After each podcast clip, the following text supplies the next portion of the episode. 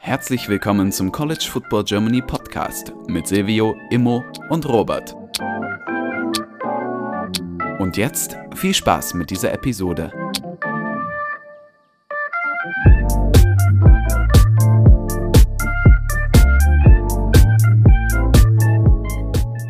Herzlich willkommen zu dieser neuen Folge des College Football Germany Podcasts. Mit dabei ist heute Silvio. Moin. Immo.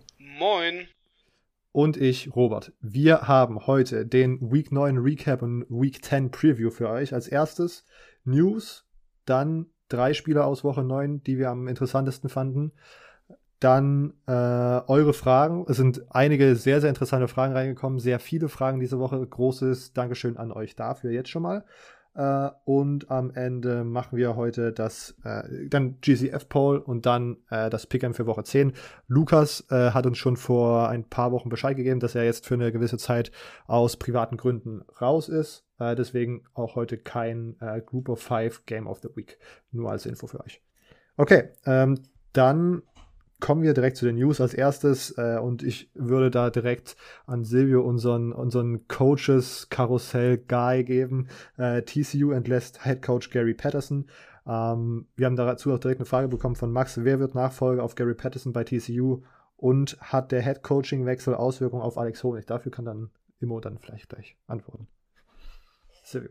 Ja, ich meine, ist ein bisschen eine erschreckende Nachricht tatsächlich. Ähm, ja? Ich meine, Gary Patterson bei äh, TCU ist ja schon so eine Institution mittlerweile fast gewesen, oder? Ja. Ähm, kann man, glaube ich, so sagen. 22 Jahre. Ja. Und TCU war vor der Saison relativ hoch gerankt, glaube ich. Also man hat sie hoch angesehen. Und es hat halt dieses Jahr irgendwie nicht gelaufen. Ich denke, ähm, dass ich, ich weiß tatsächlich nicht, ob es jetzt die richtige Entscheidung war. Es hat mich auf jeden Fall sehr überrascht. Ähm, auch wenn es natürlich die letzten Wochen immer mal wieder gehört hat, jetzt könnte es dann bald zu Ende sein. Aber wenn es dann wirklich passiert, ist es sehr überraschend. Ähm, wenn man auf Nachfolgekandidaten kommt, ich meine, ich glaube, das muss man so ein bisschen mit einer anderen Nachricht verbinden. Auf jeden Fall, dass Jeff, Jeff Trailer für zehn Jahre bei UTSA ähm, ja, verlängert hat. Da bin ich, da, da finde ich tatsächlich interessant, machen sie es nur, da sie wissen, er geht, damit die, der Buyout höher ist, damit UTSA halt noch mehr Geld bekommt und dass es so eine abgesprochene Sache ist, mehr oder weniger. Aber ich weiß, das, das wäre jetzt auch schon wieder zu viel Verschwörungstech verschwörungstechnisch unterwegs. Deshalb ähm, ist es auf jeden Fall eine Negativ, weil Jeff Trailer wäre hier definitiv jemand, der auch hier ähm, ja, ein interessanter Kandidat wäre. Sonst sind es die üblichen Kandidaten eigentlich. Sonny Dykes von SMU, der auch schon bei Texas, äh, Texas Tech im Gespräch ist. Natürlich, äh, der TCU-Job sollte um einiges attraktiver sein als der Texas Tech-Job. Von daher äh, wird es bei Texas Tech äh, nicht wirklich die erfreuliche Nachricht sein. Vielleicht daher bei Texas Tech ein bisschen mehr in die Richtung Sonny Camby, der Offensive Coordinator slash, ähm, nee, Offensive, ja doch, Offensive Coordinator slash ähm, Interim Head Coach. Sonst ähm, Billy Napier, auch hier so ein Dauerkandidat, ähm, der, der, den man, glaube ich, einfach nennen muss, aber ich weiß auch nicht, ob. Also TCU und Billy Napier, das sieht irgendwie ein bisschen komisch aus. Ähm, also da kann ich mir den tatsächlich in anderen Positionen deutlich besser vorstellen. Sonst, ja, ich meine, es gibt halt immer so, so Namen, die in dem Rahmen direkt genannt werden. Jay Norvell und ja, Jeff Trader sowieso. Ähm, ein interessanter Name, der aber ab und zu genannt wird, ist tatsächlich äh, Marcus Freeman. Das war der Defensive Coordinator von Cincinnati im letzten Jahr und in diesem Jahr ähm, müsste er jetzt der Notre Dame Defensive Coordinator sein.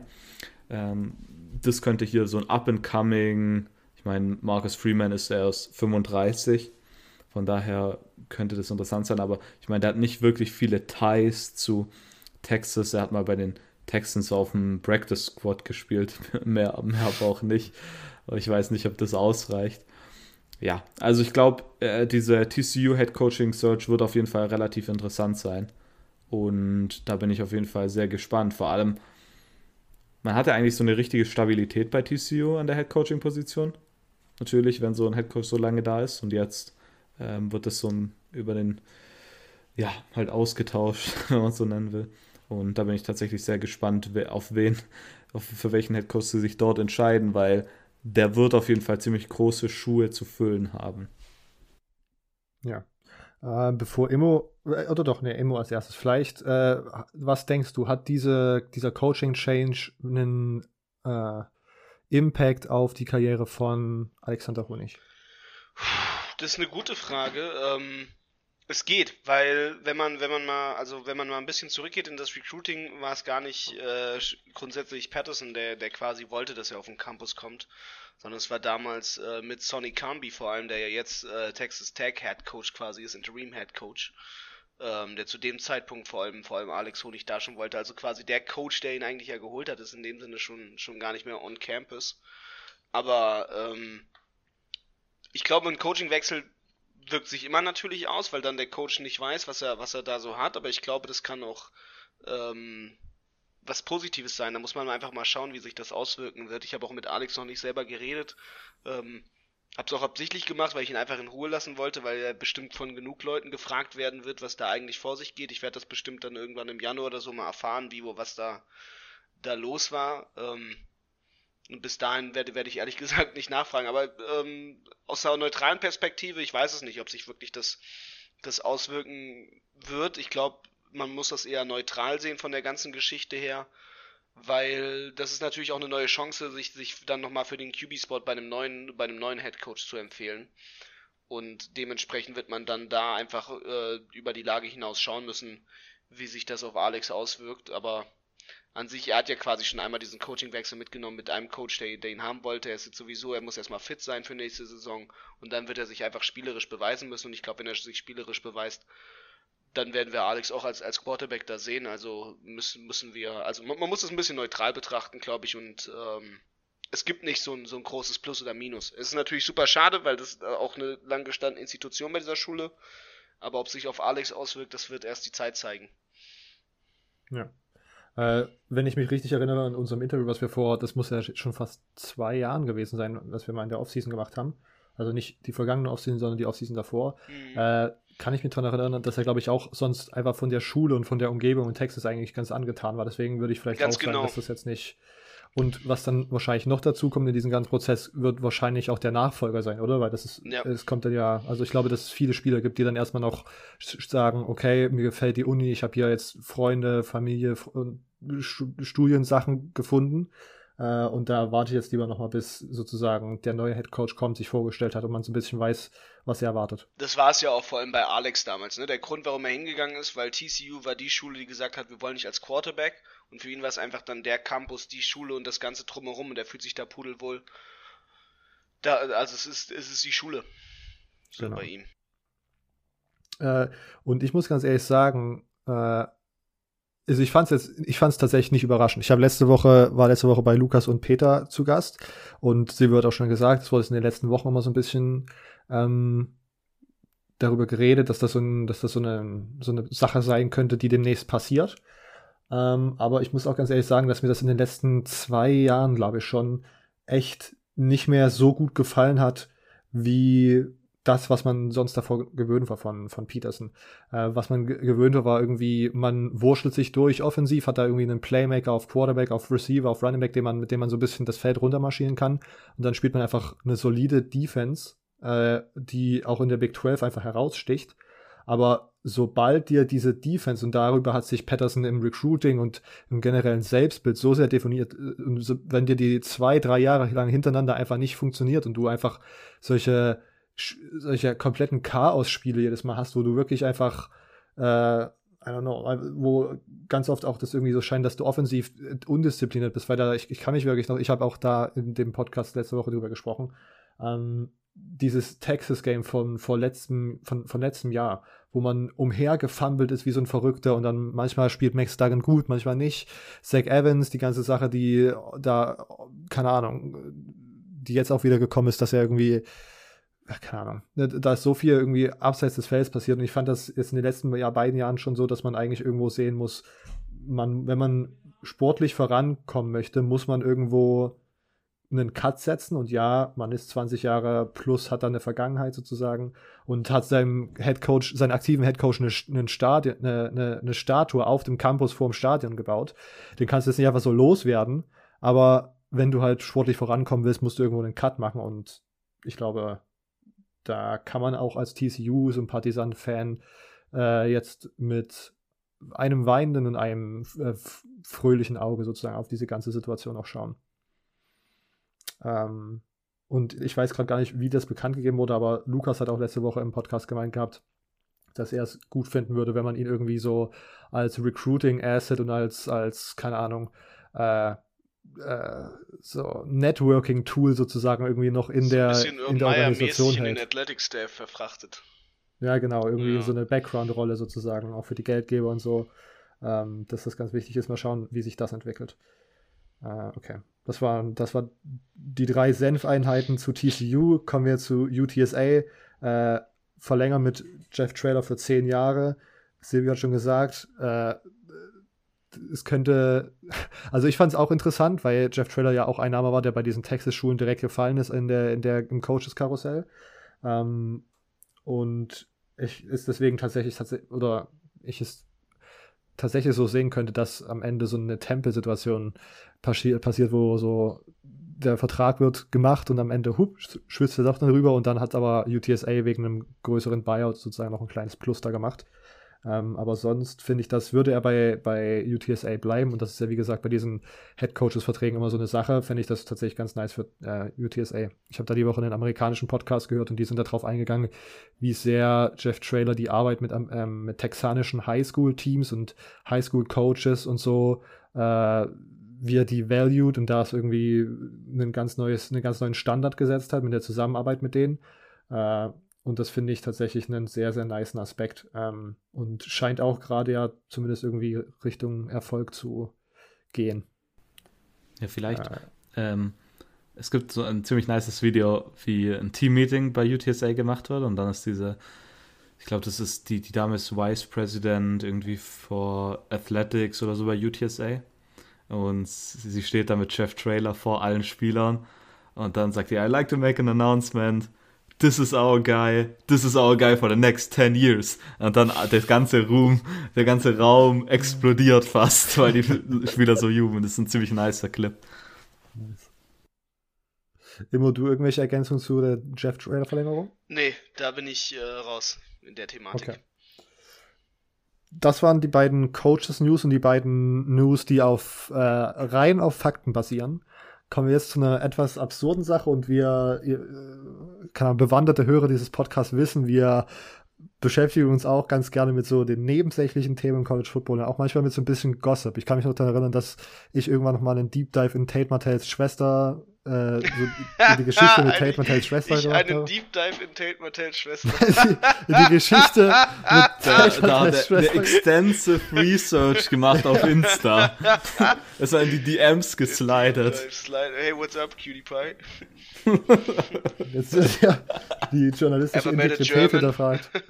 Und, jetzt, und die Story, die jetzt kommt, macht das auch nicht alles besser. Okay. Ähm, gestern Nacht kommt der erste Tweet von einem äh, Texas-Journalisten, glaube ich, ein Texas-Beatwriter, ich bin nicht ganz sicher, namens Tom Campbell auf, auf Twitter. Äh, oder ein Typ aus Texas. Äh, der meint, er von einer Credible Source, Texas Longhorn Special Teams Coach Jeff Banks' monkey allegedly attacked and seriously hurt a young trick-or-treater last night on Halloween. The monkey's jaw, uh, the monkey's jaws apparently had to be pried off the small child. Also auf Deutsch, der Special Teams Koordinator von Texas hat einen Affe und der hat jemanden, so ein kleines ein Kind angefallen, während das Kind sozusagen um die Häuser gezogen ist bei äh, Halloween, bei Halloween Trick or Treating. Trick or Treat, süßes oder saures. Genau. Ähm, jetzt kommt raus, das ist nicht wirklich der, der Affe vom Special Teams Coordinator, sondern der von seiner aktuellen Partnerin. Seine aktuelle Partnerin ist eine Stripperin, die Pole Assassin sich nennt was eine, vielleicht eine der besten Stripperinnen-Namen aller Zeiten ist. Ähm, Kennst du da etwa noch so viele andere, damit du das so einordnen kannst? Nee, aber ich finde ja, ja. den, aber ich finde, ist Pole Assassin nicht einfach sehr, sehr lustig als, als Name? Ja, schon, aber ich weiß jetzt nicht, ob es der beste ist. Dafür habe ich keine Referenz. Naja, ich habe ja in meinem Kopf heißen Stripperin einfach mit normalen Vornamen, aber sozusagen als Künstlername Pole Assassin zu haben, aber oh, ich will euch jetzt hier nicht äh, ja, in, in diesen Debatten verlieren. Das ist äh, eigentlich un das unwichtigste Story. Also, diese Frau ist Stripperin und in ihrem Act auf der Bühne hat sie einen Affen, der ihr dort irgendwie hilft und das ist auch ihr Haustier. Und der sei wohl der, sei, das sei wohl der Affe gewesen, der dieses Kind angefallen hat. Ähm, und dann geht es aber weiter. Die gute Frau äußert sich auf Twitter und ich lese es mal so vor, wie sie es geschrieben hat, weil das trägt nur zur Absurdität dieser ganzen Situation bei. People so, lie so much it's ridiculous. Stop believing everything you hear and more of what you see. Shake my head. Uh, no one was viciously attacked. This is a lie, a whole lie. She was not a part of any haunted house. The kid did not have permission to be on the other side of my property. So, da war wohl irgendwie, sie hätte, wohl auch so ein Haunted House, so ein, so ein Grusel, Gruselhaus irgendwie installiert bei, bei sich. Deswegen wären die Kinder da gewesen. Das widerspricht sich aber hier. Niemand weiß richtig, hat das Haunted House existiert? Ähm, die Tatsache, dass sie sagt, äh, keiner wurde attackiert, aber der Junge sollte nicht auf meinem Grundstück sein, spricht, muss ich ganz ehrlich sagen. es klingt sehr danach, als wenn er attackiert wurde. ja. Äh, dann, dann schreibt sie, sie hatten ein Haunted House, aber die eine Seite war so abgesperrt, dass die Kinder nicht auf ihr Grundstück konnten. Also die widerspricht sich auch selbst hier und es wird immer absurder und anscheinend hat dieser Affe ein Kind angefangen. Pole Assassin und ich möchte, das ist einfach. Das, das Interessante ist ja, er hat seine Frau und sein Kind verlassen für die. Und ja. das, die, die Story, ich, die damals haben wir, glaube ich, schon mal von der Story was gehört. Und, aber das hat das Ganze jetzt einfach nochmal so viel absurder gemacht. Und noch absurder wird es, wenn man denkt, dass äh, CBS vor kurz, vor ein paar Tagen berichtet hat, dass ähm, hier der wie, wie heißt der doch ein Headcoach-Kandidat sogar. Ja, genau. Manche, manche Jeff Colleges Banks. überlegen ja sogar, ob er, ob er nicht ein, ein guter Headcoach-Kandidat wäre. Ja, dass er bei Washington State sogar ein sehr interessanter Headcoaching-Kandidat war. Der hat nämlich auch mal bei Washington, als, Washington State als Panther gespielt. Ähm, also, ähm, das wird, sollte der da interviewt werden, wird, wird das auf jeden Fall in dem Vorstellungsgespräch wahrscheinlich vorkommen und ich glaube, das wäre eine weirde Sache. Ist that story true? Ich würde ihn einfach nur zum Interview einladen, nur um das zu fragen. So, so let's address rumors in the room. so, let's talk about monkeys for a bit. It's monkey business hier. Jesus, es geht in einem Affenzahn geht das dazu. Naja. Eieiei. Okay. Das, also diese Story könnt ihr mal im Auge behalten, wenn ihr auf Twitter seid. Das ist recht interessant. Äh, vielleicht kommt da in der nächsten Woche noch mal Confirmation oder Denial. Ich wünsche mir, ich wünsch mir äh, von, von der gegnerischen Fanbase im nächsten Spiel so Affenrufe oder so im Stadion und dann Texas irgendwo spielen. Boah, nee, ich glaube Affenrufe. ja, ich glaube, das, äh, das, wird dann ganz, ganz böse, das wird ganz falsch aufgenommen, aber ja. alle wissen eigentlich, dass es, dass es eigentlich an ihn gemeint ist. Ja, aber ich glaube, das wird ein riesiger Skandal also werden. ah, sie spielen leider nicht mehr gegen, gegen Oklahoma oder Oklahoma State oder TC. Na, sie haben gar nicht mehr die Derbys in irgendeiner Form. Jetzt haben sie gegen Baylor ja verloren. Ich guck, ich habe hab gerade mal auf den Channel geguckt. Nur noch, nur noch Iowa State, Kansas, West Virginia und Kansas State. Da, da hat man keine Fanbase, die sich sowas, sowas leisten würde. Also das war ja eine der absurderen Stories, die wir jemals hier besprochen haben. Ähm, Kommen wir zu Week 9 Recap.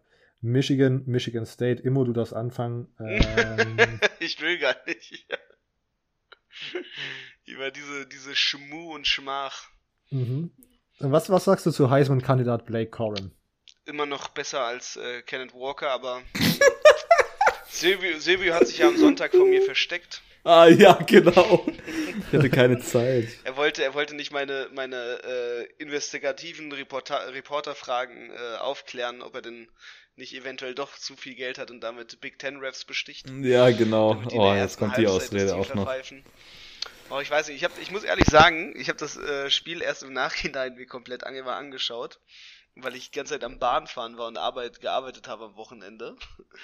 Und äh, es, es, es ist super unangenehm, wenn du in der Bahn sitzt, quasi immer einen Live-Ticker Live machen musst, immer Updates siehst und merkst, okay, ab der zweiten Halbzeit kommt schon wieder Jim Harbaugh Football und he can't win against big, äh, äh, big names. Weißt du, und dann, dann auf einmal du doch noch verlierst, obwohl du eigentlich solide geführt hast, aber hm, hat's halt nicht drauf. Also wirklich traurig. Traurig, wie man so einen Scheiß noch verschenkt hat. Also, Play Corum ist trotzdem besser. Das war tatsächlich, äh, ich hatte mich ja letzte Woche auf die MSU-Seite geschlossen und war am Ende damit auch zufrieden. Und das Einzige, wo ich wirklich letzte Woche auch von Anfang an in dem Spiel drüber nachdenken musste, war, dass ich diese These von dir einfach hier im Podcast so stehen habe lassen und mir gedacht habe, ah fuck, da hätte ich glaube ich noch mal als neutraler Beobachter in dieser Situation noch mal einhaken müssen, was genau das bedeutet, dass Blake Corum besser sein soll als Kenneth Walker. Aber glücklicherweise hat das Spiel dann auch ein Ergebnis gezeigt, wo man, ja, wo ich, wo ich das nochmal, wo ich das nochmal geklärt hat, diese Frage. Äh, Silvio, äh, aus der, aus der Siegerperspektive, Kleiner Bericht, bitte.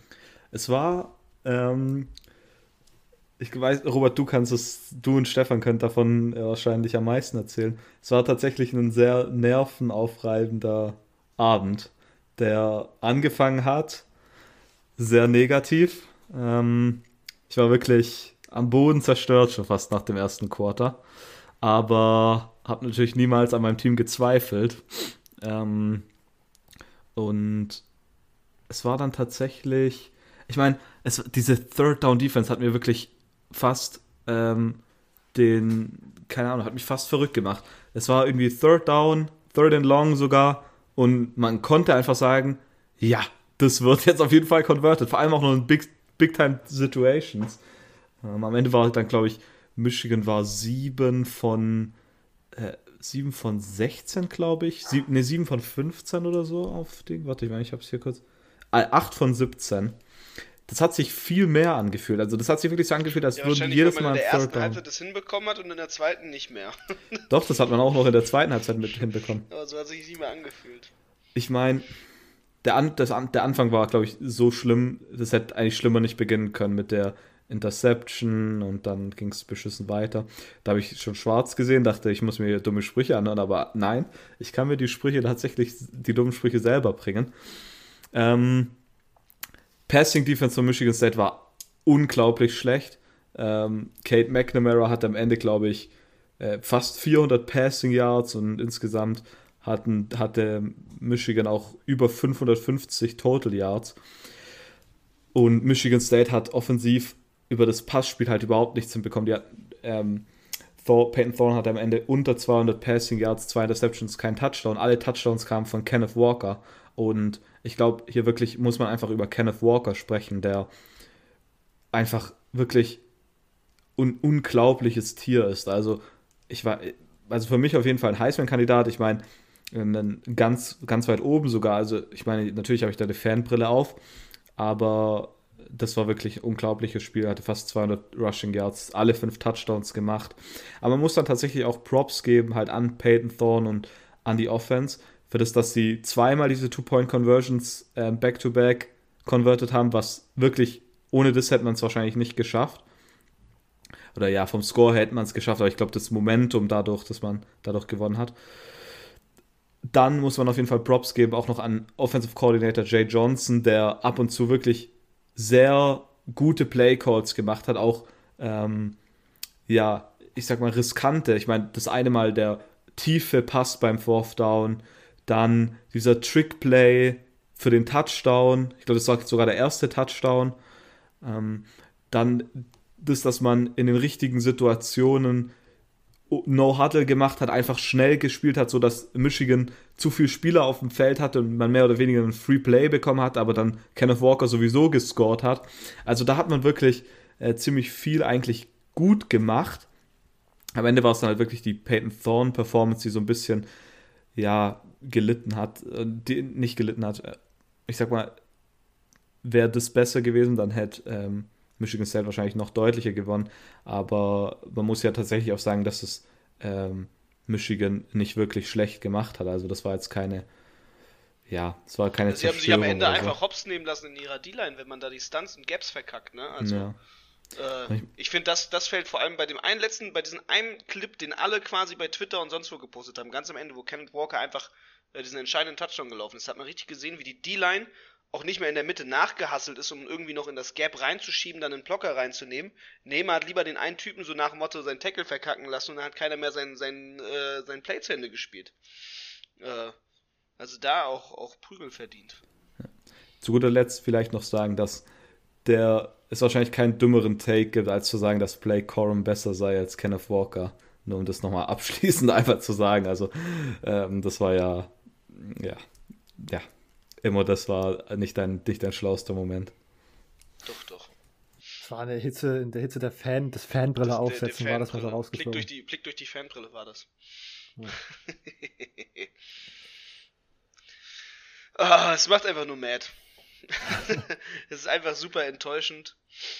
Äh, da regt man sich als Fan dann auf. Und da muss man sich wirklich inzwischen auch, ich muss mir auch als, als großer äh, äh, Jim Harbaugh-Liebhaber und äh, Virtuose äh, mich fragen, ob der Typ wirklich mal gegen irgendeinen wichtigen, sag ich mal, irgendeinen Rivalen, auch, auch sei, sei, es noch so unrelevant wie Michigan State, äh, gewinnen kann. Scheint ja nicht zu funktionieren. Äh, echt zum Kotzen. Es wäre schon sehr, sehr lustig, wenn sie dieses Jahr ausgerechnet gegen Ohio State gewinnen. Ja, das wäre gut. Das wäre verdient. Aber äh, wäre lustig. Ansonsten, wenn er, wenn er es, glaube ich, nicht gewinnt, dann äh, wird die Feuer-Harbock-Debatte ganz groß sein. Hm. Dafür hat man den, den, den, Deal so restructured, dass man da keinen großen Buyout fressen muss. Ja. ja, weil sie wissen, dass er anscheinend nicht gewinnen kann. Ja. Ähm, wir müssen noch bei Michigan, Michigan State bleiben, da es auch einiges an Interesse von Zuhörern gab. Immer du wirst dich freuen, wir bleiben ist hier noch ein bisschen und sprechen noch weiter drüber. Da habe ich gar ähm, keine Lust drauf. Oh, es klingelt an der Tür.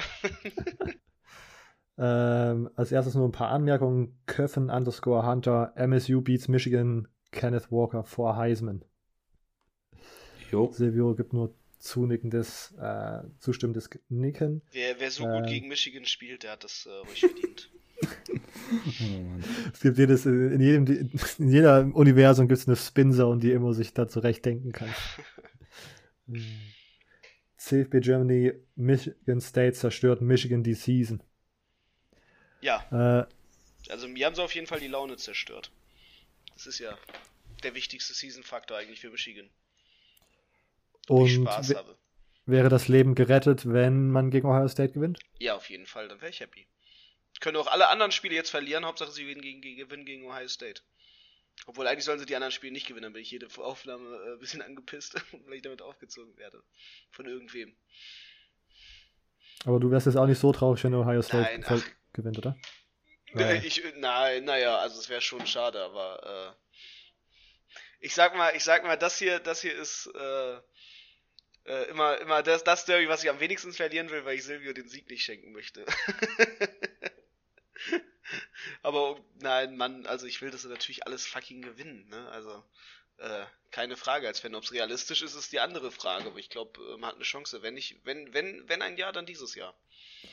Ich möchte hier direkt nochmal reinwerfen und dann möchte ich das machen, damit wir uns dann erinnern, wenn wir, wenn das Michigan-Ohio State-Spiel ansteht. Ähm, wir teasen die Zuhörer, glaube ich, schon seit zwei Jahren jetzt an, dass es belastendes Bildmaterial gegen Immo gibt. Das gibt's mit, gar nicht, mal, das ist Photoshop. mit einem mit einem Ich weiß äh, nichts von diesem Bild. Ich, ich kenne das gar nicht. Ich kenne das gar nicht und wenn es existiert, dann ist es eine Lüge. Irgendwo in einem komprimierenden Kleidungsgegenstand. Ja. Das war ein, Haunted, das war ein Haunted House in meinem, in meinem Vorgarten und man hatte kein Recht, dieses Bild in meinem äh, auf, richtigen Garten zu Das habe ich auf drei Harddrives abgespeichert, falls du mal nachts bei mir einbrichst. Und fünf Cloud-Servern in Island und Russland. Äh, wir haben das noch nicht veröffentlicht, oder? Nee, aber der, der, ich, ich sag's dir jetzt, wenn der Tweet wird so durch die Decke gehen, wenn ich das irgendwann mal poste.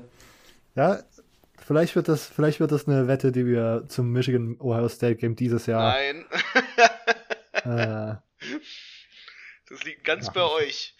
Wenn ich irgendwann aus, aus missgünstigen Umständen den falschen Podcast mal promote, dann wird das bestimmt geleakt als Akt. äh.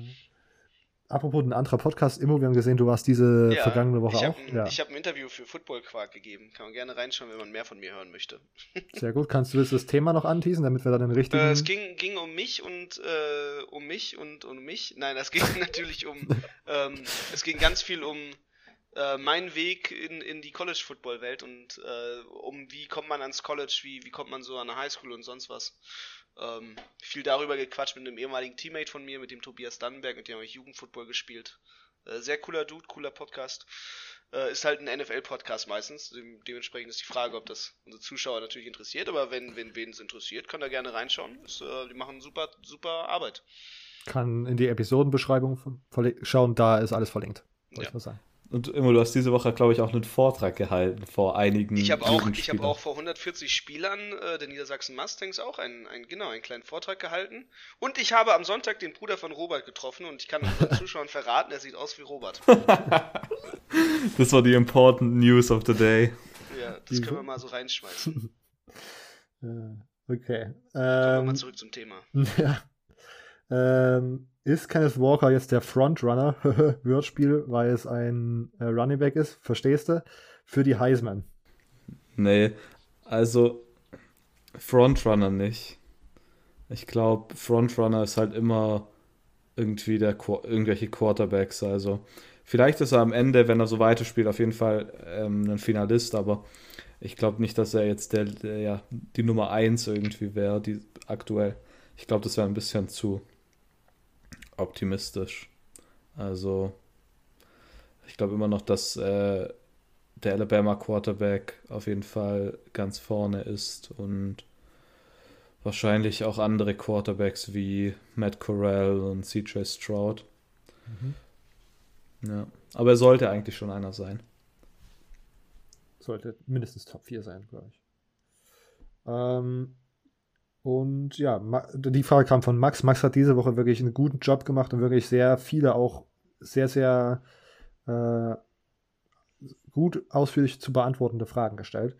Äh, weitere Frage von Max: Ist Michigan State for real und wie stehen ihre Chancen? Erstens, Ohio State zu schlagen, zweitens, den Big Ten Title zu holen und drittens, die Playoffs zu schaffen. Silvio, was äh, ist Sky the Limit? So rumgefragt.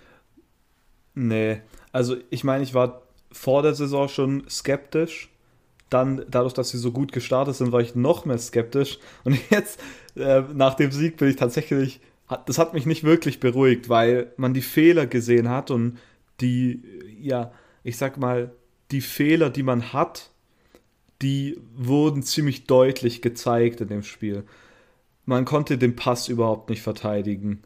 Man konnte man konnte auf jeden Fall dieses, dieses Third Down nicht, sto nicht stoppen, äh, was ich ganz übel finde. Ich meine, ich meine, Michigan ist am Ende halt nicht wirklich kein Alabama oder so, sage ich mal. Und irgendwie, ja, es gibt, gibt mir so richtig Flashbacks an die letzten Playoffs, wo Michigan State dann drin ist und dann zersägt wird. Ähm, von, ich glaube, von Oregon war das damals. Äh, bin ich. Nee, ja, von, nee, von Alabama war das. Von Alabama es, glaube ich. Ich bin mir gerade gar nicht mehr sicher. Ähm, deshalb, ja, also ich glaube, man hat halt diese ähm, Probleme und ich glaube, dass man da ziemlich exposed werden könnte, wenn es dann äh, wirklich geht. Es war gegen Alabama 2015, damals hat man, glaube ich, 38 zu 0 verloren. Ähm, deshalb, sie können es auf jeden Fall schaffen. Ich meine, der Weg ist nicht wirklich schwer in der Hinsicht. Ich meine, man kann sich, wenn, wenn Michigan gegen Ohio State gewinnt, sollte man es eigentlich so gut wie geschafft haben. In, in der Hinsicht, dass man bis dahin alle Spiele gewinnt, weil dann kann man gegen Ohio State verlieren und man ist noch immer drin, glaube ich. Oder? Ich weiß es nicht. Ich weiß. Nee, Ohio State hat gewonnen gegen Michigan State. Dann wären sie, glaube ich, drin. Ja, also ich, ich, ich glaub's nicht. Ich denke nicht, dass man mit Ohio State aktuell mithalten kann. Das muss ich ehrlich sagen, auch wenn ich es mir wünschen würde. Deshalb glaube ich ähm, nicht, dass das Sky is the limit. Ich glaube aber tatsächlich, dass, äh, dass ein gutes Ballgame drin ist und dass man am Ende des, des Jahres in den Top 10 sein kann. Wenn sie in die Playoffs kommen, bin ich froh. Also versteht mich auf keinen Fall falsch. Also ich will jetzt nicht, dass mein Team verliert. Aber ich finde es aktuell ein bisschen unrealistisch. Aber, also Robert, ich meine, du hast das Spiel ja selber gesehen. Die Defense war halt teilweise wirklich übel. Und Peyton Thorne hat dann auch Fehler gemacht, teilweise, die, die er halt nicht machen darf. Also ich sehe da tatsächlich ein paar Probleme, die ja sehr aus, ja, ausschlaggebend sein können am Ende. Ja. Ich würde ihm so, würde ihm so zustimmen. Also der Weg ist offensichtlich jetzt relativ geradlinig. Ähm, Ohio State schlagen, Big Ten Championship, Big Ten Championship gewinnen, Playoffs. Aber die, ich würde ja auch zustimmen, dass ich auch nicht glaube, dass also ich, ich find, bin immer noch überrascht, dass Michigan State so gut ist und ich gebe da Mel Tucker wirklich großes Chapeau und dem ganzen Team und Kenneth Walker, wie die spielen. Das ist wirklich um einiges besser, als das eigentlich alle erwartet haben. Aber trotzdem glaube ich, dass Ohio State dieses Jahr runter ist und auch wenn die jetzt, keine Ahnung, gegen Penn State äh, nicht die 20 Punkte gecovert haben, was da ihre Spread war, glaube ich trotzdem, dass Ohio State immer noch der Favorit auf die Big Ten ist und ähm, da für mich das wahrscheinlichere Playoff-Teilnehmerteam aus der Big Ten wäre. Ähm, einfach weil mir auch offensiv hat man Kenneth Walker, das ist klar, aber ich muss ganz ehrlich sagen, so 100% von, also so eine 100% runde Offense war es dann für mich irgendwie doch auch nicht, um ehrlich zu sein. Und defensiv hast du gesagt, war man gegen den Pass so ein bisschen anfällig und diese ähm, Third Down Defense oder Defense in kritischen Situationen war dann ähm, was, was ich glaube, Ohio State sehr gut ausnutzen könnte mit ihrer Explosivität, die sie da in den letzten Wochen entwickelt haben auf der offensiven Seite. Ja, so sehe ich es auch. Und ich meine, allein diese Woche hat man jetzt dieses Stolpersteinspiel at Purdue, wo es Iowa das letzte Mal hingehauen hat. Und ich meine, der Spread liegt aktuell, Michigan State ist nur minus dreieinhalb Favorit. Also das sagt auch schon wieder alles. Also ja. das wäre was wirklich Typisches, wenn man da jetzt verliert. Aber ich meine, man hat gegen Michigan gewonnen und das ist das Einzige, was zählt am Ende. Ähm, Immo, willst du noch kurz was zu Michigan States Playoff-Chancen sagen oder wollen wir hier weitermachen und dann zu einem anderen Spiel gehen? Ja, dafür müssen sie jetzt haushoch 80 zu 0 alles gewinnen. Okay. Ähm, kommen wir zu äh, dem Spiel, was mich diese Woche in den Tod getrieben hat. Äh, Florida gegen Georgia, 7 zu 34. Ähm, das Gute ist, dass man gescored hat. Ich würde jetzt einfach mal den Vortritt mal machen und äh, mich auskotzen, äh, weil Florida, glaube ich, seit einigen, seit, ich glaube, in die 80er Jahre zurück eine Scoring-Streak gerade am Leben hat. Äh, die längste in der FBS. Äh, und deswegen bin ich ganz zufrieden, dass man diesen Touchdown gescored hat. Aber so mit, mit allem anderen bin ich eigentlich unzufrieden. Ähm, aber wenigstens das hat man noch beibehalten.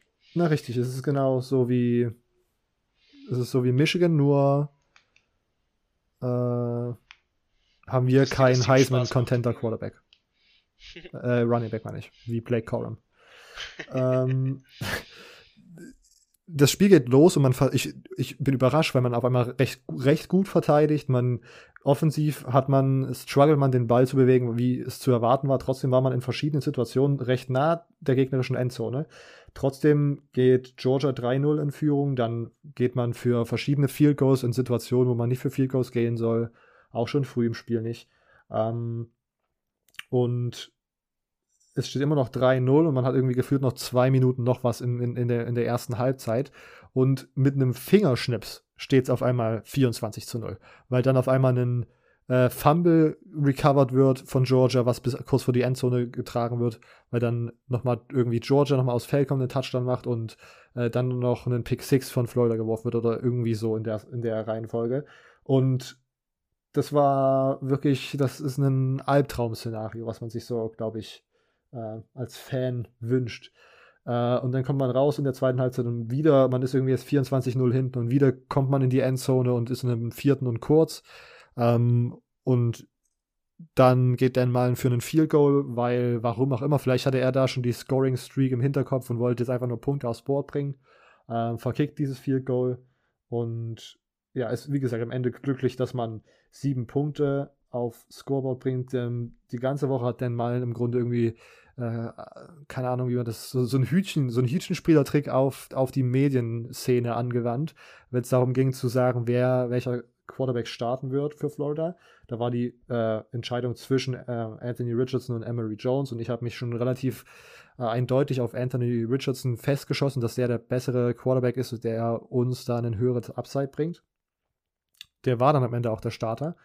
Ähm, aber auch er hat, wie gesagt, das nicht so erst ähm, einen Redshirt Freshman, hat jetzt gegen diese Georgia Defense auch nicht viel ausrichten können. Zwei Interception, die halt wirklich beide bad waren.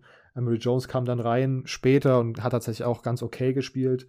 Aber alles in allem war das Quarterback-Play nicht auf der Höhe, wo man es braucht. Man konnte das Run-Game nicht entwickeln, was sonst bei den ganzen Florida-Spielen sehr, sehr wichtig war, was halt zu erwarten war. Und dann, wie gesagt, diese maue Performance von den Quarterbacks hat dann dazu getragen, dass das irgendwie halt auch nicht zu gewinnen ist, wenn man zwei Interceptions hat zumindest und dann noch einen, diesen Fumble-Recovery, ähm, dieses verlorene Fumble.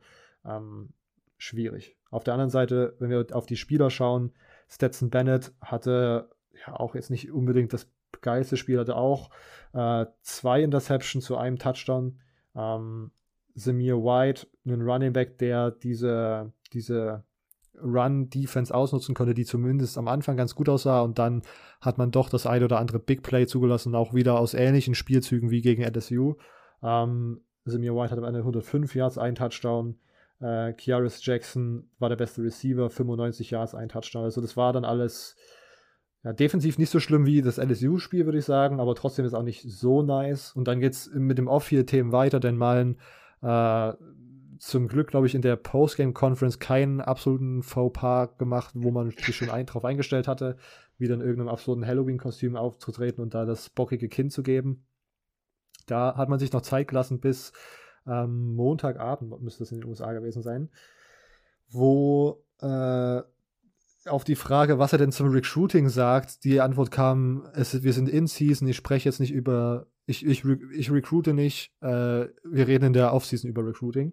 Und dann wacht man hier in Deutschland früh auf und liest erstmal, hä, Dan Mullen recruited nicht während, ins, während, der, während, während der Saison, was ist denn da los? Bla bla bla, muss man sich natürlich erst wieder rein zu, äh, arbeiten, den, den Videoschnipsel finden. Und er wollte eigentlich sagen, dass er mit dem Reporter nicht über Recruiting sprechen möchte, während die Saison läuft, was halt auch schon wieder so eine Antwort ist, wo man denkt, Bruder, warum antwortest du nicht? Äh, dann sagst du mir jetzt einfach irgendwie so 0815 äh, Spruch. Sag einfach, aber, Recruiting läuft, halt die ja, ja, aber nicht wieder so eine weirde, nicht wieder so eine weirde Aktion. Und dann natürlich tauchen dann auch direkt die Clips auf, wie, wie ähm, Kirby Smart, der Head Coach von Georgia, noch im Postgame-Interview eine ähnliche Frage gefragt wurde. Er da so ein richtiges, ja, jeder weiß, Recruiting ist das Wichtigste überhaupt. Kein Coach kann ein besser recruitetes Team schlagen. Recruiting schlägt alles und so, wo man dann so denkt, okay, das ist gerade der Unterschied äh, zwischen zwischen Florida und Georgia. Georgia hat einen Coach, ja, der irgendwie so ein bisschen. Gewinnt. Und ich würde nicht unbedingt mal sagen, dass das so zu 100% immer stimmt, aber ich glaube, wir können alle uns darauf einigen, dass eine Teams mit sehr guten Recruits eine ja. eindeutig höhere Chance hat, die National Championship zu gewinnen, als ein Teams mit weniger guten Recruits. Außer ähm, sie heißen Coastal Carolina, weil die recruiten gefühlt gar nicht. ja, ab, ab, ja, okay. Aber auch da würde der neutrale Mann sagen, hat Alabama immer noch die bessere Chancen, äh, ins National Championship zu kommen. Auch wenn ja, Coastal Carolina in der Sunbelt Spiele gewinnt. In der Funbelt. Yes. Ja, also das ist alles, es ist alles, ich bin tatsächlich auch nicht mehr zu äh, 100% davon überzeugt, dass nach der Saison der Head Coaching Job nicht, äh, der, der Head Coach nicht geändert werden sollte. Ähm, ich glaube, der Defensive Coordinator muss gehen und ich glaube, dass äh, Mallen gegangen werden könnte, wenn vielleicht irgendein anderes, vielleicht sogar ein NFL-Team nochmal anruft und dann sagt, hey, wir wollen unbedingt jemanden, der unbedingt einen PR-Schooling braucht. Äh, Hey, Cleveland Browns hier. ja, das war, das war mein Recap dazu. Wir haben das übrigens äh, für alle Zuhörer äh, die erste Halbzeit auf Twitter mit einem Twitter Space geschaut, was tatsächlich ganz interessant war.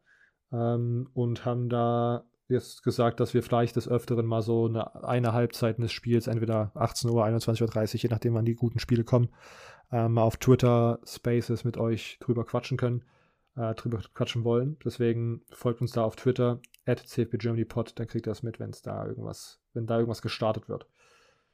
Äh, ja. Hat Florida Georgia, hat da noch jemand anderes einen Kommentar zu? Ähm, nee, eigentlich nicht wirklich. Es wäre aber doch was Interessantes und zwar, ähm, wenn Dan, Mal Dan Mullen gegangen wird, gell, ähm, könnte es dann sein, dass der einfach in die NFL irgendwie als Offensive Coordinator oder Offensive Analyst zu den, zu den Jaguars geht. Ich meine nämlich, äh, Urban Meyer hat den damals als Quarterback-Coach geholt bei Bowling Green und als der dann zu Utah gegangen ist, hat er ihn mitgenommen als, ich glaube, dann Offensive Coordinator. Also ich glaube, die Verbindung zwischen den beiden ist ja relativ groß. Also das wäre vielleicht was, dass er den Job annimmt und es nicht als gefeuert, was ich glaube, was ich meine, jeder wüsste dann, wenn du vom College Head Coach von Florida auch noch eins der namhaftesten Programme in der SEC äh, nur einen Offensive Coordinator oder einen Offensive Analyst sogar in der NFL wirst. Aber äh, ich glaube, das wäre vielleicht was Interessantes, ein interessanter Ausweg, sage ich mal. Das stimmt, äh, die Connection. Ein, zwei Jahre Intern bei Nick Saban. Das wäre eine Lösung, mit der ich nicht so zufrieden war, um ehrlich zu sein. Das wäre aber so eine typische Lösung, sage ich mal. Aber Nick Saban nimmt ja auch immer gerne, ich glaube eher. Ja, deswegen, der ist ja der Headcoach-Retter. Ja, aber, ja, aber der, ist ja generell. Ja, genau, also er muss erstmal, er muss erstmal in die NFL, dann verkackt er da und dann wird er auf einmal, okay. äh, um, um den zwei Jahre langen Buyout zu äh, abzuwarten, ist er dann auf einmal Analyst bei Bama, aber so Intern Analyst. Okay. Ist doch der Klassiker, den sie da haben. Das stimmt. Ähm, ja, okay, das war, das war mein Rant über Florida, Georgia.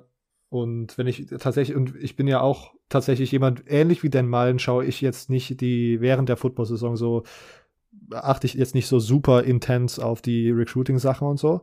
Aber wenn man jetzt gerade mal die Rankings auscheckt, ist es halt schon sehr, sehr unangenehm, was wie Georgia da ist, ich, äh, wie Florida da ist. Ich glaube, die sind irgendwie auf Rang 20 oder so. Und wir sagen ja immer, die Recruiting-Season ist erst vorbei, wenn die Recruiting-Season vorbei ist. Aber äh, das ist jetzt gerade kein angenehmer Stand der Dinge. Ähm, was schlecht ist, weil so kann man das Gap zu Georgia nicht schließen was man machen muss, weil ich glaube, der Anspruch von Florida ist doch in der nahen Zukunft irgendwann mal eine National Championship zu gewinnen.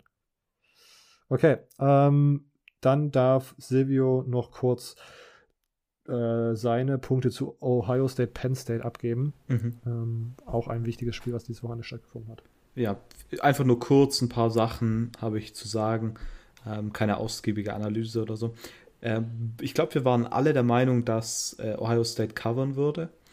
Ähm, ist nicht gekommen, aber es war tatsächlich äh, trotzdem eine gute Leistung von Ohio State, kann man auf jeden Fall sagen. Man hat sehr viele positive Sachen gesehen, vor allem in der Defense. Penn State hat, ich glaube, 120 Yards war die Zahl Rushing Yards per Game gehabt normalerweise. Ohio State hat sie bei unter 40 Yards gehalten, bei äh, 33 Yards bei 29 Carries, was wirklich ähm, sehr, sehr stark ist. Also da muss man auf jeden Fall Props geben an die Ohio State Defense. Am Ende hatten sie vier Sacks und acht Tackles verlost, also wirklich sehr, sehr gut gemacht. Offensiv, ähm, Tre Henderson heißt er, glaube ich. Ähm, True Freshman, Running Back, spielt eine unglaublich starke True Freshman-Saison, ist auch ein Heisman-Kandidat, also wird da immer mal wieder genannt.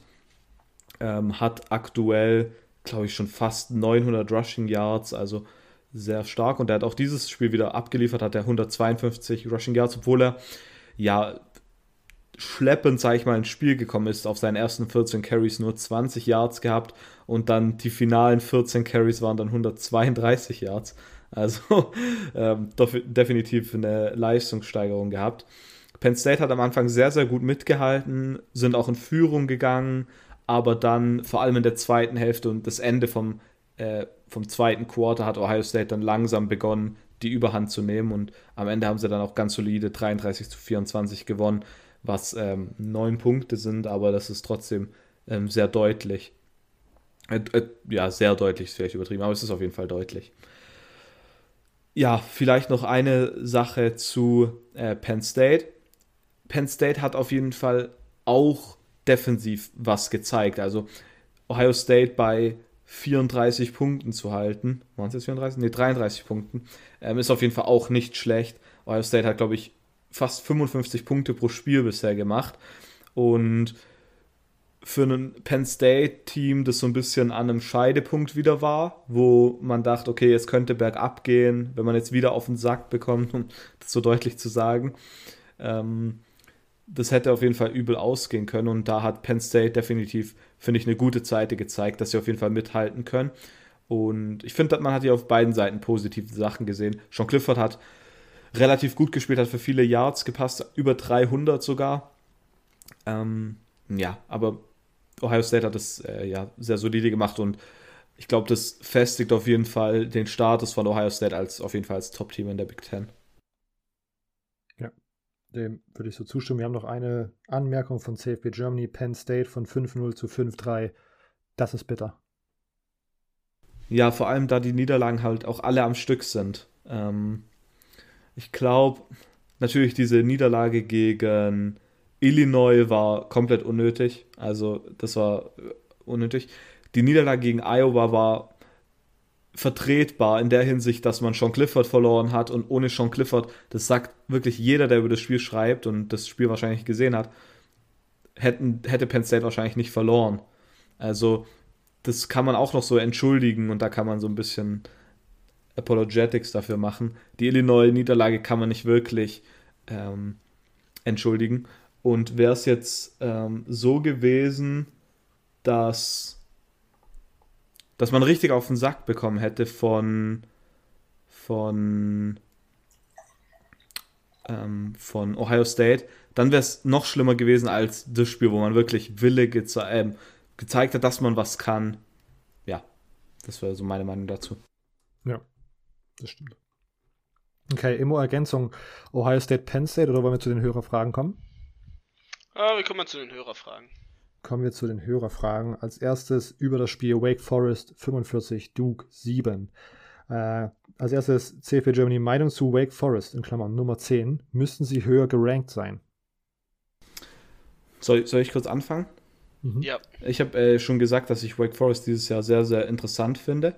Und vor allem Sam Hartman, für mich auch jemand, der eigentlich in der Diskussion wie Heisman definitiv dabei sein könnte. Mir wurde jetzt gesagt, dass der Schedule wahrscheinlich das Problem ist und da würde ich wahrscheinlich zustimmen. Aber Wake Forest macht das sehr, sehr gut. Ich finde, äh, Nummer 10 ist auf jeden Fall vertretbar. Ich bin mal gespannt, wie sie heute Nacht beim äh, College Football Playoff Ranking aussehen, ob sie die vielleicht höher tatsächlich haben. Ich, ich bin gespannt, wie es am Ende dann ausgeht, weil ich meine, sie sind Underdog jetzt kommende Woche gegen UNC, was auch wieder so komisch ist. Ähm,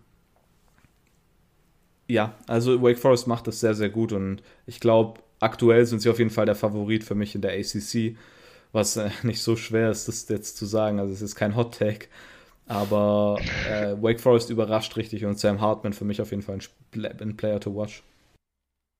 Ja. Immo, wie schätzt du Wake Forest dieses Jahr ein? Mm, ich glaube kein Playoff-Kandidat. aber ähm, solides, solides College, sage ich mal. Ne? Die spielen inzwischen solide. Die haben sich echt gemausert über die letzten Jahre.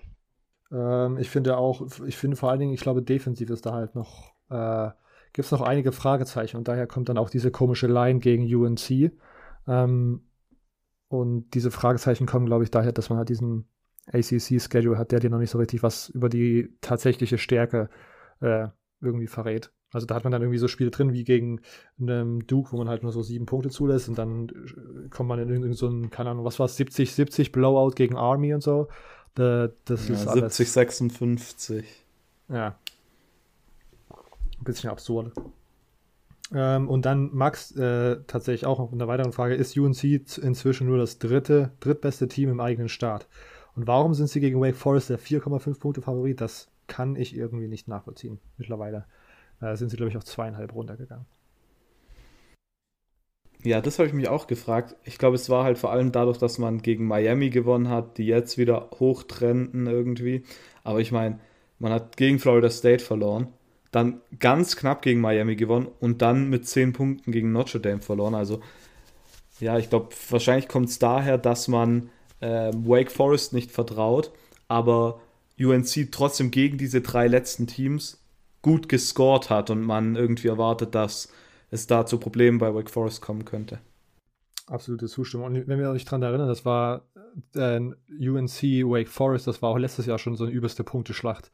Also so ein übelstes Hin und Her, wo im Grunde jeder Offensive Drive dann auch einen Touchdown geworden ist. Ähm, interessantes Spiel nachher für unser Pick'em.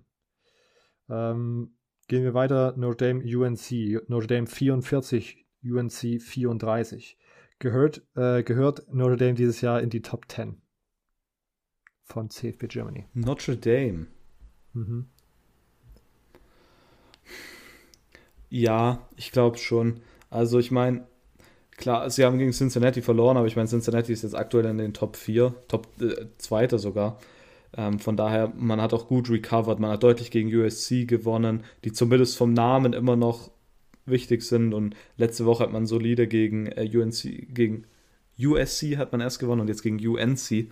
Ähm, also ja, durchaus. Ich meine, sie sind immer noch ein One-Loss-Team, das sehr solide Siege hat. Ähm, vor allem auch gegen Wisconsin, die jetzt wieder hochtrennen Richtung äh, doch die Big Ten ähm, West zu gewinnen. Von mhm. daher, ja, finde ich schon. Ja, auf der anderen Seite, ja, also keine Ahnung, ich finde es jetzt nicht, ich, die sind jetzt äh, im aktuellen AP-Pool auf 8 gerankt und finde ich jetzt auch auf jeden Fall nicht ungerechtfertigt.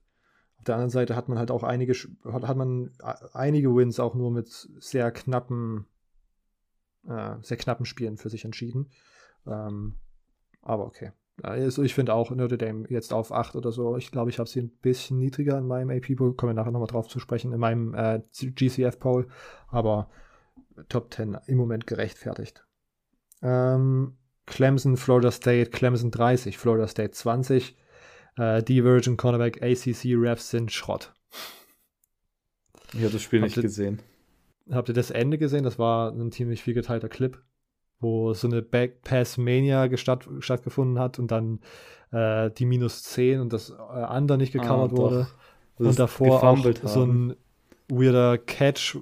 wo, wo, der vermeintlich getackelt wurde, der ist aber nur über den Tackler drüber ja, gerollt, weitergelaufen. Das habe ich gesehen, das habe ich sogar live gesehen. Aber den, den Rest habe ich nicht gesehen. Ja, do, aber ja. absurdes Spiel, aber äh, tatsächlich die genaue Situation, wo sich, ich habe gesehen, dass sich viele Florida State-Fans über aufgeregt haben, aber ähm, die genaue Situation habe ich auch nicht gesehen. Ähm, Washington State 34, Arizona State 21. Äh, Max fragt, was ist bitte mit der Pac-12 los? Wazoo zerstört Arizona State und Oregon State spielt endlich auch mal wie ein vernünftiges Power 5 Team und nicht eine, wie ein, wie ein Pee-Wee Football Team. Anhang, welche Conference findet ihr dieses Jahr weirder, Pac-12 oder ACC? Auf jeden Fall die ACC. Ah ja, beide eigentlich. Also, Pac-12 ist immer. Pac-12 ist halt so dauer weird und die ACC ist halt eigentlich ja. einfach nur schlecht und dieses Jahr halt weird noch dazu. manchmal, manchmal ist sie dann weird. Dann kommt dann so ein, so ein, so ein Ausschlag, so einmal so wie so eine Peitsche holt das dann ausgeholt, dann kommt die Weirdness raus. Ich glaube, ich würde auch mit, ich würde tatsächlich mit der ACC gehen, weil die Pac-12 schon immer so kleine Veranlagungen gezeigt hat, einfach so einen kompletten, so eine komplette Chaos-Conference zu sein. Ja, was heißt kleine, ne? Also die war schon immer Chaos. Also war nicht mal klein, ja. ist einfach großes Chaos. Ja, aber normalerweise ist das dann irgendwie so gewesen, dass, keine Ahnung, Teams underperformen oder Teams dann Oregon, dann nicht Teams, sondern eigentlich meistens Oregon äh, lange im Playoff-Rennen irgendwie vermeintlich mit dabei ist und dann am Ende ein Spiel verliert, was sie nicht verlieren sollen.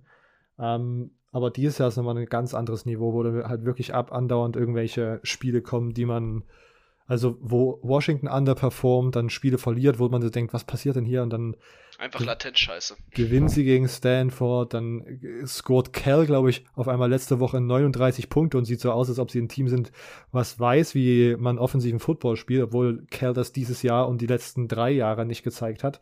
Also ja, die Pac-12 ist dieses Jahr besonders komisch, aber in der ACC ist so viel weirde, so viel Weirdness, dass, und ich glaube, vor allen Dingen für mich ist da Clemson auch ein sehr ausschlaggebender Punkt, dass ich tatsächlich auf der Weirdness-Skala ACC komischer als Pac-12 einschätzen würde. Ja, kann ich mitleben. Okay. Ähm, Texas 24, Baylor 31. Max fragt, sind die Longhorns überhaupt noch in der Top 5 der FBS-Teams in Texas?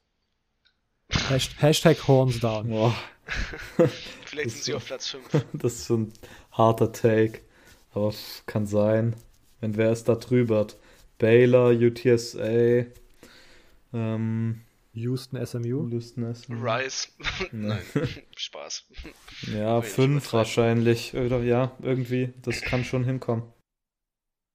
Also vielleicht sind sie noch gerade so in den Top 5. Ja, deswegen sind doch auf 5 halt, ne? Oh, UTEP ist auch noch. Ah, ne, UTEP ist, glaube ich, einmal Ja, verloren, da. Ähm, aber UTEP ist immer noch UTEP, also das wäre, glaube ich, ein mieser Disrespect, wenn wir das jetzt mal. Take, fahr ich wieder zurück.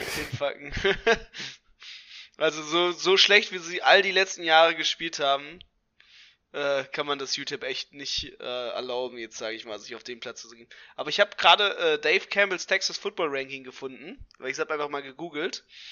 Und äh, dieses Dave Campbells Texas Football sagt UTSA, Baylor, Texas A&M, Houston, SMU, UTEP und dann erst auf Platz 7 äh, rankt der Dude die Texas Longhorns. Und damit wir alle wissen, was er noch hat, äh, auf der 8 TCU, Texas Tech, dann kommt North Texas, dann kommt Rice und dann kommt Texas State. Texas State ist auch ganz, ganz weird. Texas State ist auch so die, so das Gegenteil von UTSA. Weil UTSA so ein bisschen diese positive Kultur mit, äh, mit, mit Jeff Trailer etabliert bekommen hatte, mit diesen Connections in Highschool Football und Texas State hat letztes Jahr einfach keinen einzigen Highschool-Recruit bis in, bis in Juni gehabt. Äh, und wow. hat nur irgendwie, glaube ich, 20, äh, sich 20 Transfers reingeholt und dann irgendwie kurz vor Schluss im, Ende Juni, glaube ich, noch zwei Highschool-Spieler gesigned, die auch schon irgendwo anders eigentlich or original committed waren. Also, das ist auch komplettes, komplettes Chaos-Team. Das klingt schon wild. Ähm, weiter im Text Rutgers, Illinois 20, Rutgers, Illinois 14. Rutgers schlägt Illinois und hat jetzt den gleichen Rekord wie Texas. Äh, wer würde in einem direkten Duell gewinnen und warum Rutgers? fragt Max weiterhin. Keine Ahnung. und dies, diese Gedankenspiele ist raus.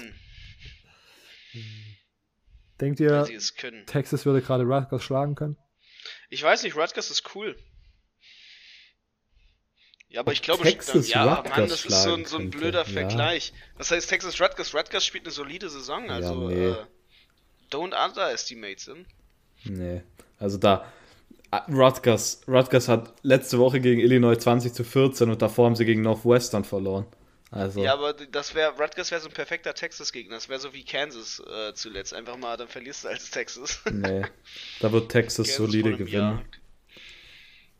Okay. Who knows? Ähm, Auburn 31, Ole Miss 20. Max fragt, Bo Nix mit 300 Yards und drei Touchdowns gegen Ole Miss. Ist es zu früh, ihn für den First Overall Pick vorzuschlagen oder sollte ich lieber noch warten? Bo Nix. Wirklich. Bo Nix, äh, das wird nix. Ach, immer. Dieser. Ja, ähm, gern geschehen. ähm, ich bin immer noch ein Bo Nix Non-Believer, aber Ob Auburn sieht ziemlich, Auburn sieht ziemlich, ziemlich, sieht ziemlich stark aus, ja. Robert und ich haben heute privat schon darüber geschrieben, ähm, dass uns Auburn eigentlich in die richtige Richtung trendet irgendwie. Bist du, bist du ein Believer? Ach, immer. Jesus. Jesus Christ. Junge, Junge. Ähm, wie heiß ist Auburn zurzeit und wohin kann es für sie noch gehen? Conference Championship Game, wenn man Alabama schlägt? Fragezeichen. Ich Boah, ich bin in der S was wie es in der SEC aussieht. Ich kann mir keinen Sieg gegen Alabama gar nicht, vorstellen. Gar nicht richtig drin, aber ich meine, ich glaube, es wäre auf jeden Fall möglich, wenn sie Alabama schlagen. Ich weiß aber nicht, ob sie das können. Ich weiß nicht, ob sie so gut sind. Also sie trennten, wie gesagt, in die richtige Richtung. Ich hätte nicht gedacht, dass sie gegen Ole Miss gewinnen und schon gar nicht, dass sie dann am Ende mit elf Punkten gewinnen. Ja, also ich glaube wirklich, dass äh, Auburn noch weiter nach oben gehen kann dieses Jahr. Sorry. Ähm, ich meine, sie spielen noch gegen Alabama natürlich. Jetzt diese Woche gegen Texas AM, Mississippi State und gegen South Carolina. Also ich meine, wenn sie diese Woche gegen Texas AM gewinnen können, dann sieht es schon ganz gut aus, ja. Sie spielen noch gegen Texas AM und Ole Miss, oder? Ne, gegen Ole Miss haben sie doch letzte Woche gespielt. Ach so, ich bin, sorry, ich bin, ja, ich bin komplett verwirrt, weil ich jetzt gerade, ich wollte gerade schauen, ob Texas A&M sozusagen noch der Stolperstein sein kann. Äh, und die haben natürlich jetzt schon zwei Division-Niederlagen gegen Mississippi State und Arkansas. Ähm, aber ich glaube trotzdem, dass sie gegen ähm, Texas, äh, dass Auburn gegen Texas A&M gewinnen muss, um mhm. ins Championship Game zu gehen. Und vor allen Dingen auch nochmal so für die Moral, würde ich einfach mal so sagen, dahingestellt. Ähm, ich glaube, rechnerisch ist es tatsächlich ziemlich egal, weil man einfach dann Alabama schlagen muss. Ähm, wenn Texas A&M schon zwei Niederlagen hat.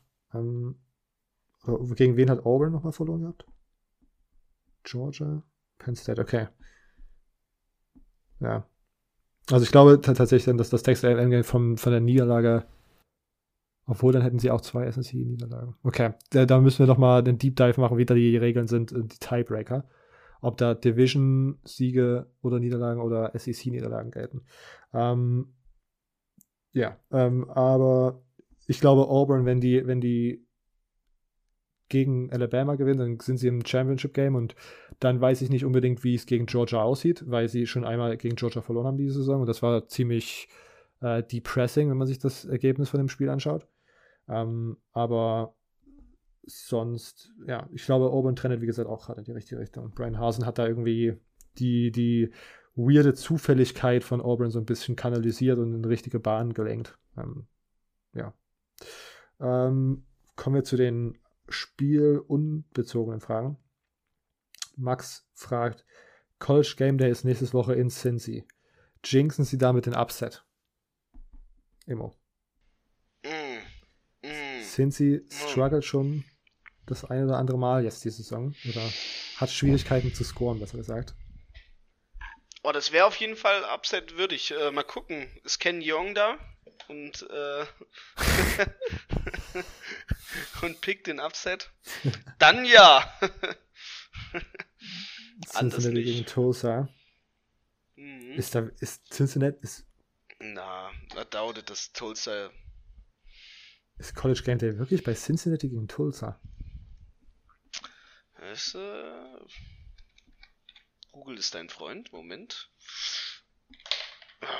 College Game Day. Das ist wirklich absurd. Okay. Äh, ja. Aber Tulsa hat irgendwie dieses Jahr ist auch noch nicht so richtig gezeigt, dass sie. Ja, kommen nach Cincinnati. Ha. Aber ich wette ohne Kenny Young. Oh, ich fand ihn so geil letzte Woche.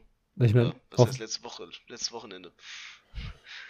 Ich glaube, die Guestpicker sind ja sowieso nur eine Woche da. Ja, leider. Den könnten sie auch dauerhaft in Karten, war witzig. Der, wirklich, der Ho-Witz, das, das war der beste seit langem. Ah, also, das war echt ein Banger. Das, ja, aber das ist so ein Witz, so, den, wenn du den perfekt im, im öffentlichen Fernsehen, sag ich mal, so nach dem Motto halt, ne? Hey, don't cut me, that's your last name. Das war, das war genial. Ken Young. Yeah. Silvio, College Game Day ist nächste Woche bei Cincy gegen Tulsa. Jinxen Sie damit den Upset? Gute Frage. Ähm, Gibt es wirklich so einen Upset-Jinx von, von College Game Day? Ich, nicht, dass es beka mir bekannt ist. Ähm, es wäre auf jeden Fall eine große Storyline, aber ich glaube es nicht. Und Tulsa ist halt auch nicht das Tulsa, was wir letzte Saison hatten. Auf der anderen Seite Cincinnati Struggle die letzten zwei Wochen irgendwie so ein bisschen. Sind wieder 22 Punkte Favorit. Hm. Ähm, kommen wir weiter zur Frage von Max. Angenommen, Oregon und Ohio State gehen jetzt beide ungeschlagen durch, gewinnen ihre Conference Championship Games. Welches der beiden Teams würde eher in die Playoffs kommen? Falls auch ein Platz offen wäre. OSU hat den härteren Schedule und die besseren Wins, Penn State, Sparty und den kleinen Bruder Michigan, aber Oregon hat das, direkt, hat das direkt, direkte Duell gewonnen. Fände das Szenario sehr interessant. Ja, ich, das waren, ich habe das dann schon in anderen, in anderen diversen Podcasts gehört, dass darüber diskutiert wird. Und viele haben gesagt, auf keinen Fall kann Ohio State drüber reinkommen, weil sie gegen Oregon verloren haben. Aber ich glaube einfach, der Strength of Schedule von Ohio State ist deutlich höher als der von Oregon und dadurch würde ähm, Ohio State reinkommen. Ja, und ich glaube auch, dass das strategisch so früh gelegt oder so gut gelegt ist, nämlich, dass das so früh in der Saison stattfand, dass man so ein bisschen äh, glaube ich, darüber hinwegwaschen kann und der vielleicht der durchschnittliche Fan äh, hat dann jetzt genug sozusagen Ohio State in Playoff-Form gesehen, um zu sagen, ja, Ohio State gehört mehr in die Playoffs als Oregon, die in einer, wie Max so schön schrieb, Pee-Wee Conference gespielt haben und da, ich glaube wahrscheinlich, was ist da am Ende der einzige Win, ist wahrscheinlich Utah, die jetzt zumindest irgendwie recht stabil aussehen, aber selbst die haben schon gegen BYU verloren und so, also und gegen irgendein Group of Five Team. Aber ja, also ich wäre wahrscheinlich auch fast eher bei Ohio State, oder immer? Mhm. Yep. Ja, yep, ja. Yep, ich habe die Frage verstanden und zugehört. äh, Sven fragt, wer gewinnt die Big Ten West und warum ist es Minnesota? Jetzt Silvio. Äh, äh, äh, so, Big Ten Wen haben wir denn noch? Wir haben noch Erstmal. Wisconsin, wie Rico auch richtig anmerkt bei uns. Wir haben. Das ist ja die Big Ten West, ne? Ja. Das ist das Ding, ja, das ist halt das Ding. Wen hast du halt sonst, ne? Äh, innerhalb der Conference, die so das Ding da äh, rocken könnten. Ich frage mich, der Purdue ist jetzt ja auch, hat jetzt ja, Ja, auch schon. Minnesota, gute Chance. Ja, die anderen sind halt alle in der Conference halt, also 3-2, 3-2, 3-2, 2-4, 1-4, 1-5, ne? Und Minnesota steht dann halt mit 4-1 super da. Ähm, ja, wenn sie es nicht sich selbst verkacken, dann werden sie es also holen. Vielleicht wird Iowa den nochmal ein ordentliches Bein stellen. Aber sonst, ja, stimmt natürlich, Minnesota. Ich mag tatsächlich Wisconsin. Die scheinen gerade irgendwie so ein bisschen ihr Zeug aussortiert zu haben. Schaffen das zumindest irgendwie offensiv den Ball zu bewegen, im Gegensatz zu Iowa. Jetzt noch vielleicht nicht auf einem sehr hohen Level, aber äh, besser als Iowa. Äh, und spielen aber eine ähnlich starke Defense, was ich sehr, sehr nice finde für, für Wisconsin. Deswegen wäre ich, glaube ich, eher bei dem äh, Wisconsin-Argument dabei. Auf der anderen Seite, wir müssen, da muss ich noch mal kurz den, jetzt, was sagt denn der Schedule von Minnesota? Wisconsin, Minnesota ist also auch noch ein Spiel, was in der, was in der Rivalry Week gespielt, gespielt wird, wo die Entscheidung sozusagen auch relativ spät kommen könnte. Ähm, hm. Also ich bin, ich bin bei Wisconsin. Die trenden mir, scheinen mir gerade in die richtige Richtung zu trenden. Silvio, wir haben eine Frage bekommen zu äh, Big Ten West. Wer gewinnt das? Warum wird es Minnesota, nicht Wisconsin? Warum wird es Wisconsin, nicht Minnesota? Wie entscheiden wir uns da? Oh, ich glaube, es trendet gerade wirklich in Richtung Wisconsin. Also ich würde aktuell mit Wisconsin gehen. Aber Ja. begründen kann ich es nicht richtig. Okay. Ähm, und äh. Sven und Stefan noch College Football Madness immer noch gerankte Teams verlieren gegen unranked Teams. Denkt ihr eigentlich, dass es diese Woche oder dieses Jahr, besser gesagt, ähm, weirder ist als die letzten Jahre? Vor Covid vielleicht? Mit, mit Upsets und, und äh, unvorhersehbaren Spielen? Also dieses Jahr scheint es schon ziemlich viel zu sein, aber ich weiß jetzt nicht, ob das mit Covid zusammenhängt oder ob es uns jetzt einfach nur so vorkommt. Äh, das kann ich tatsächlich gar nicht sagen. ich, ich äh, wollte nicht sagen, dass das mit Covid zusammenhängt, sondern nur, ich hätte das letztes Jahr rausgenommen, weil letztes Jahr, glaube ich, viel Covid war. Äh, sonst immer irgendwelches Kommentar dazu? Nö. Kommen wir zum GCF-Poll. Diese Woche habe ich abgestimmt. Silvio, warst du dabei? Oh, nur eins von drei? Oh, oh, oh. Nee, ich war auch dabei. Sehr gut. Oh, schade. Ähm, wir haben wie immer den GCF-Poll. Silvio, hast du dein, dein Ballot offen? Ja. Okay. 25 Penn State, 24 äh, Louisiana, 23 SMU, 22 Pitt nach der Niederlage, ge- Niederlage gegen Miami und 21 BYU. Irgendwelche Sachen, die dir da auffallen, die du höher, niedriger gerankt hast? Mir fällt gerade auf, dass ich Pitt gar nicht gerankt habe und ich weiß nicht wieso. Oh, Ähm, nach dem Upset okay. raus? Ja, komisch. Äh, ich habe ähm, ich hab Louisiana auch da unten, finde ich äh, ziemlich interessant. Äh, Fresno State habe ich gerankt, tatsächlich. Äh, ich fand aber die unteren 20 so schwierig zu machen, also das war richtig weird. Also die unteren 20, also Äh, die, äh, die unteren äh, 5 von den, von den Top 25, so wollte ich sagen. Ab, ab 20 wollte ich sagen. Okay.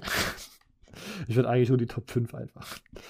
Äh, mal schauen. Ich habe Pitt tatsächlich auf der 21. Ähm, ich habe Penn State auf der 20, also noch ein bisschen höher.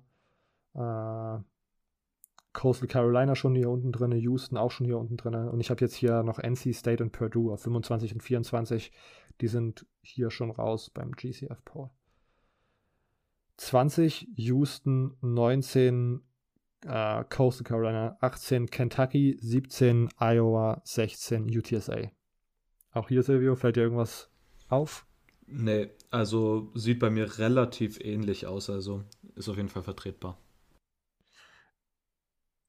Ich habe tatsächlich Oregon State einfach mal mit reingenommen und hier schon gerankt. Wenn ich es richtig sehe, kommen die gar nicht bei, beim GCF voll, oder? Ja. Okay, äh, Oregon State habe ich tatsächlich auf der 18. Ähm, und BYU ist zum Beispiel bei mir draußen. Was, Und warum Ja. hast du Oregon State auf der... Erklär uns mal Oregon State. Den Warum? Weil die haben letzte Woche 39 zu 25 gegen Cal verloren. Das ist richtig. Okay. Also, Ich, ich schaue gerade nur auf meinen Ballot und habe jetzt gerade gar nicht, ja, das, das scheint ein Error zu sein. Wert. Da ist halt der erste Error, den wir, den, wenn, immer wenn man diese AP-Poll-Auflistung sieht mit diesen ganzen verschiedenen Ballots, wo, wo so ein Typ gibt, der irgendwie ein was richtig verkackt hat. Hier Oregon State bei mir. Okay, großartig. Ähm, peinlich. Ähm, machen wir weiter mit äh, 15 Ole Miss, 14 Auburn, 13 Texas A&M, 12 Baylor, 11 Oklahoma State.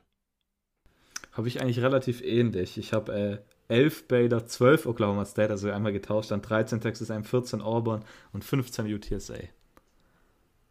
Du hast Oklahoma State also über Baylor? Nee, ich habe Baylor Ja. an 11, Oklahoma State an 12. So habe ich es tatsächlich auch. Ja, bei mir auch hier relativ viel ähnlich. Ähm, dann weiter mit ähm, 11 Oklahoma State. Nee, Quatsch, ich, das hat schon, ich bin komplett gerade rattled wegen meinem Oregon State Ding. Ähm, 10 Wake Forest, 9 Michigan, 8 Notre Dame, 7 Oklahoma, 6 äh, Michigan State. Laut GCF Poll. Auch da Ich habe 10 Michigan, 9 Wake Forest, 8 Oregon, 7 Notre Dame, 6 Ohio State. Okay. Irgendjemand muss ja representen. Äh, ich habe es tatsächlich exakt so, außer dass ich ähm, Michigan und Wake Forest unten auf 10 und 9 getauscht habe. Ich habe also Michigan auf 10, Wake Forest auf 9. Äh, und laut GCF haben wir dann 5 Ohio State, 4 Oklahoma, 3 Alabama, 2 Cincinnati, 1 Georgia.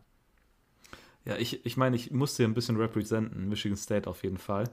Ähm, und ich bin tatsächlich an meine Top 10 eigentlich schon fast so hingegangen, dass ich ge gesagt habe, wie würde jetzt das College Football Playoff Komitee das machen? Und deshalb bin ich so herangegangen. Und dann habe ich ähm, Oklahoma an 5, Michigan State an 4, Cincinnati an 3, Alabama an 2 und Georgia an 1. Ich könnte mir aber gut vorstellen, dass das College Football Playoff Komitee Cincinnati einfach aus den Top 4 raushält, äh, lässt. Und dann ähm, Georgia, Alabama, Oklahoma, Michigan State. Ich glaube, das wäre meine Prediction auch ak ak aktuell für die Top 4, die morgen früh rauskommt. Ich habe äh, in meinem äh, in meinem Ballot habe ich Georgia 1, Cincy 2, Oklahoma 3, Alabama 4, 5 Ohio State. Ähm, ja, aber deine Erklärung zum Playoff Ranking hört sich äh, einleuchtend an. Ähm, kommen wir nun weiter zu unserem Pick'em schon an der Stelle. Äh, bevor wir Yeah. Be bevor wir dahin kommen, noch äh, kleine Anmerkung: Der German College Football Poll, der GCF Poll, findet ihr auf Twitter und Instagram. Auf Instagram German College Football underscore Poll und auf äh, Twitter German underscore Poll. So, ich hoffe, ich habe es richtig gesagt. Okay, ähm, kommen wir zu unserem Pick'em Woche 10. Wie ist bei euch letzte Woche gelaufen, Jungs? Ja, äh, zweimal habe ich äh. Punkte bekommen. Übel, Also ich habe äh, habe wirklich äh, gnadenlos versagt. Ich bin 2 zu 9 gegangen, weil der zehnte Pick, den ich eigentlich richtig hatte, hat es irgendwie nicht eingeloggt. Also eigentlich wäre ich 3-7 gegangen. Ich bin aber tatsächlich 2 von 9 gegangen, also 2-7. Also ziemlich, ziemlich bad. Robert hat ganz groß gesagt im, im, in unserem Call am Samstag, boah, bei, beim ersten Spiel sind, bei dem Early Slot sind alle drei Spiele bei mir richtig und dann sind einfach danach kein einziges mehr gekommen. Das war bad.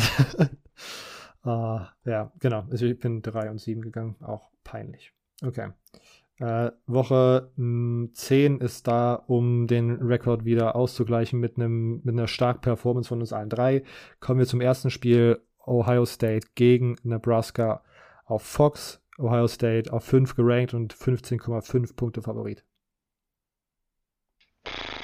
Ja, ich gehe einfach mit Ohio State. Ich auch. Ich, Ich ich auch. glaube, ja, okay. Die scheinen mir gerade einfach zu gut und on a roll, um gegen sie zu wetten. Und Nebraska möchte ich halt auch nicht vertrauen, in keiner, in keiner Hinsicht, um ehrlich zu sein. Äh, hier, hier das Trap Game ABC ähm, also im ESPN Player und vielleicht auf The Zone zu finden. Wake Forest auf Nummer 10 gerankt mit einem 8-0-Rekord gegen UNC North Carolina mit einem 4-4-Rekord und UNC ist hier bei uns gerade zweieinhalb Punkte Favorit. Ich fall mit Absicht jetzt einfach in die Falle rein und ich nehme Wake Forest plus 2-5. Und man sollte vielleicht noch anmerken, die ganzen Spiele sind diese Woche schon um 17 Uhr. Oh. Wegen Zeitverschiebung und so. Ich nehme die Falle komplett mit. Okay. Zeitzonen äh, abschaffen, nein. Äh, ja, ich gehe mit North Carolina. Ja, Zeitzonen abschaffen wäre ein bisschen ja, ein, ein bad Versuch. Also, nein. das wird übel, übel ausgehen. Zeitverschiebung gehört erstmal, äh, also. Zeitzonen abschaffen. Umgeswitche da äh, weg und Zeitzonen abschaffen. Eine Uhrzeit. Damit die Games, eine Uhrzeit, damit die Games, damit man weiß, wann das Game ist. Zeit, Zeit, Zeitzonen abschaffen ist der, ist der äh, Zeit-Take zu, zu, zu Blake Coram. Der, der Zeitvergleich zu Blake Coram. Ähm, Haha, der Side-Take. Hm. Ich, hab den, ich, ich wusste gerade nicht, wo ich mit dem Joke raus wollte. Ähm, ja. Wake Forest plus zweieinhalb ist mein Pick. ähm, ach, Liberty gegen Ole Miss, auch um 17 Uhr im SEC Network, also auf im ESPN Player.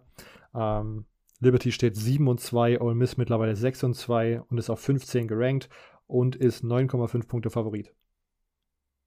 Äh, ich gehe mit Ole Miss. Ich weiß, dass Malik Willis ziemlich gut ist und Liberty. Ich glaube, das könnte ein ziemlicher Shootout werden. Aber ich glaube, Ole Miss kann die 10 Punkte covern. Da wird man mal so ein richtiges äh, Power 5 gegen G5 Team, das ein Easy Chattel hatte, Game sehen. Deswegen Ole Miss. Ähm, ich habe tatsächlich dieses Jahr noch kein äh, Liberty-Spiel gesehen. Äh, kann deswegen die Line ist ganz stabil. Aber äh, mal gucken, wie die sich gegen Power 5. Auf der anderen Seite haben sie halt auch schon zwei Niederlagen im Gegensatz zu dem Jahr, wo sie letztes Jahr halt einfach ja. durchmarschiert sind. Ähm, ich gehe auch mit Ole Miss minus 9,5. Ähm, jetzt hier weiter Michigan State gegen Purdue. Michigan State auf 5 gerankt, 8 und 0. Purdue ist 5 und 3 auf ABC um 20.30 Uhr, also im ESPN Player, vielleicht auf The Zone. Äh, Michigan State ist dreieinhalb Punkte Favorit. Ist natürlich auch ein Trap-Game ein bisschen. Ja. Ich meine, man weiß, dass Purdue immer diese Upsets macht. Dann natürlich jetzt aus der jüngsten Vergangenheit mit Iowa. Und es könnte auch dieses High von der letzten Woche und dann könnte man jetzt fallen. Also das ist definitiv was, was möglich ist. Aber ich gehe mit dem minus 3,5 für Michigan State. Ich pick sowieso niemals gegen Michigan State. Ja, ausufernde Erklärung. Ich gehe für alle Punkte, die du gesagt hast, äh, für Purdue und die plus dreieinhalb. äh, bei Purdue zu Hause dieses komische Upset-Team und diese, diese, ähm, kann diese, dieser emotionale Sieg gegen Michigan. Ähm, ich, ich könnte mir den Upset vorstellen, deswegen plus dreieinhalb. Immo? Hm, äh, hm, Michigan State. Weiter mit Oklahoma State gegen West Virginia. Oklahoma State steht 7 und 1, ist auf 11 gerankt. West Virginia 4 und 4 unranked. Uh, Oklahoma State ist dreieinhalb Punkte Favorit. Okay, ich würde auf jeden Fall zuerst picken hier und ich mhm. gehe auf jeden Fall mit West Virginia. West Virginia hat letztes, letzte Woche gegen Iowa State gewonnen. Yep. Mit einem Touchdown Abstand waren auch Favoriten, also kein Upset. Ähm, davor haben sie gegen TCU gewonnen. Sie sehen eigentlich relativ interessant aus, also die gefallen mir sehr. Und ich mag Oklahoma State nicht, das habe ich schon oft gesagt. Von daher ist mir das hier ein einfacher. Ähm, ja, West Virginia plus dreieinhalb. Kommt mir auch gerade als der smarte Pick vor, deswegen gehe ich da auch mit. Die sind irgendwie on a roll. Immo? Mhm. Mhm, obwohl, obwohl, mh, wird mal revidiert, Oklahoma State. Yep. Ähm, Texas AM Auburn. Ich weiß, was Silvio kriegt, aber ich gehe als erstes. Ich gehe für Auburn plus viereinhalb. Ich könnte mir auch vorstellen, dass die outright gewinnen. Wir haben drüber gesprochen. Die scheinen irgendwie ihre, ihre, ihr Chaos in sich gechannelt zu haben und das in die richtige Richtung zu, zu performen. Und ich könnte mir vorstellen, dass das nochmal ein nerviges Spiel für die Aggies sein wird. Also Auburn plus viereinhalb. Auburn oh, dann springe ich schnell vor mit meinem, mit meinem Bad Joke auch. Ne? Ich komme dazu, ich bin auch Auburn, ich bin ein Believer. Aber oh, nur für dieses Spiel. Ja, ich gehe auf jeden Fall mit Auburn. Ich, das habe ich schon heute Mittag Robert gesagt. Ähm, outright, ich glaube auch, dass sie direkt outright gewinnen. Ich glaube, das wird auch die Wette sein, die ich abschließe. Äh, Auburn outright und aus diesem Grund wird es wahrscheinlich nicht kommen. Ähm, aber Robert, hast du nicht so eine Obligation, Texas AM zu picken als College Station ähm, Partner City Bewohner? das war auch so eine Sache. Schreibt mir äh, der Bruder, der anscheinend exakt so aussieht wie, wie ich, wie immer zu sagen pflegt.